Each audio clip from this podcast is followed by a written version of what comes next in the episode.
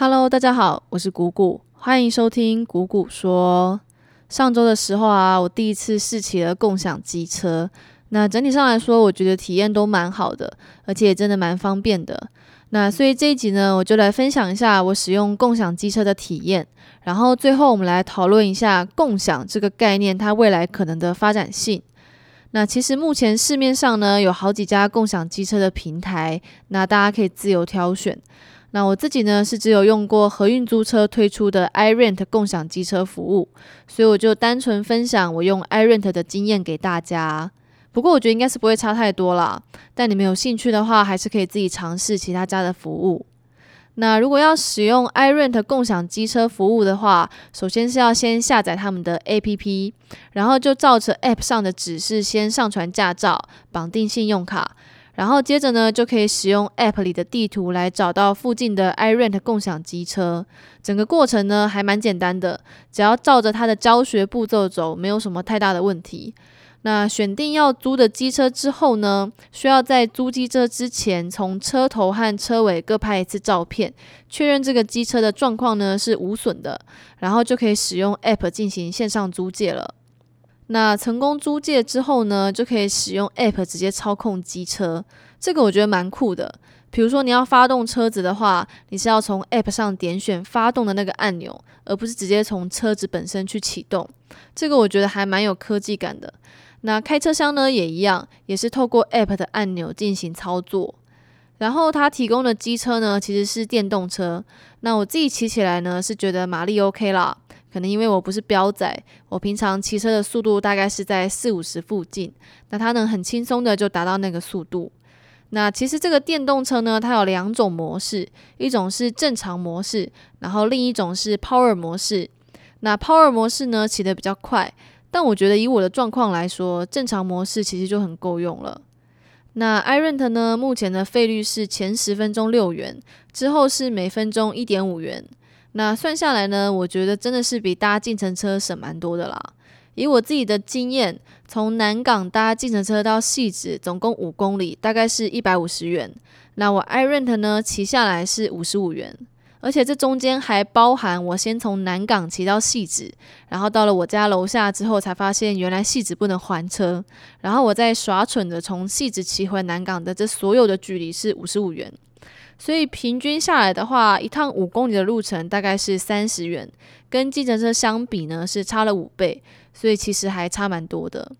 所以整个用下来呢，我还蛮推荐你们有空的时候可以去玩玩看这个共享机车的概念。你实际的去体验一次，你就能知道现在的科技发展到什么样的地步了。这个去尝试的行动力也是非常重要的，大家有空的时候都可以去试一下。那分享完了我使用共享机车的体验，接着我们来讨论一下共享叉叉叉这个概念的出现和未来的发展性。那有的人呢可能会觉得，诶，共享机车、共享单车这个好像是近几年才出现的产品，但其实共享叉叉叉这个概念呢，从以前就存在了，他们现在只是换个形式出现在我们的身边而已。像是我举个例子哦。比如说刚刚的共享机车，我们现在是可以直接使用手机上的 App 直接对共享机车做租借嘛？但其实以前我们呢就有共享机车这个概念了。像是我们去绿岛或是澎湖玩的时候，我们就会去岛上的店家租机车嘛。那这个机车呢，本质上你也是和别人一起共享的，你租完了换他租，那他租完了就换下一个人租。所以以前这种需要店家和使用者面对面租借的方式，因为手机和网络的普及，在现在呢改成以人和 APP 之间的互动方式出现在我们的生活中。所以这些共享机车啊、共享单车啊，甚至是共享洗衣机啊什么的，这些概念呢，他们之前就存在了，而现在呢是用更便利的方式，让我们可以随时使用。就是你要租车，就不用再跑去指定的据点租，只要打开 App，搜寻你附近的机车，马上就可以租借了。那共享经济呢？它虽然使用者用起来很方便，不过这也不代表共享经济就一定会取得商业上的成就。比如说，之前有一阵子共享单车在大陆非常红，那那时候呢，路上随处可见共享单车的影子。但是其中一家共享单车 ofo 在近几年竟然宣布倒闭破产，那原因呢，就是因为它找不到一个好的盈利模式。那这种例子呢，在台湾也有先例，之前也是有一个新加坡的共享单车厂商 O Bike 进驻台湾嘛，